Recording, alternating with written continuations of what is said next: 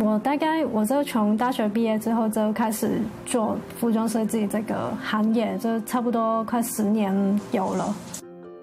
张凯琳，一位来自香港的童装设计师，从小就对画画情有独钟。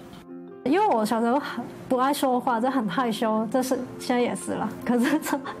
就是画画可以让我那个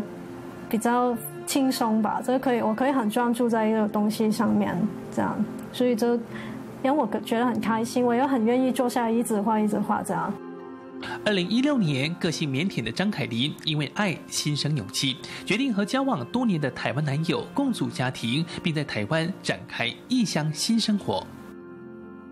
的一些菜的名字会跟那个香港的不一样，然后这例如说这个就是台湾就会叫清江菜，然后香港叫小棠菜这样，所以一开始就会混乱，就是啊，对，这个到底是什么名字？台港两地生活样貌的差异，看似成为张凯琳适应异乡日常的恼人困扰，其实反而为她增添不少生活的乐趣。而这些趣味的差异，都是张凯迪涂鸦创作的灵感来源。来这边之后，因为可能那个这边的生活跟香港就很不同，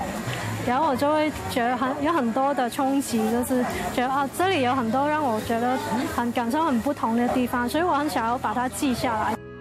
甜蜜的爱情引领张凯琳来到异乡，展开生命的新篇章；而浓厚的在地人情，则让张凯琳的异乡日常踏实而精彩丰富，也让她持续在绚丽的插画世界里轻舞飞扬。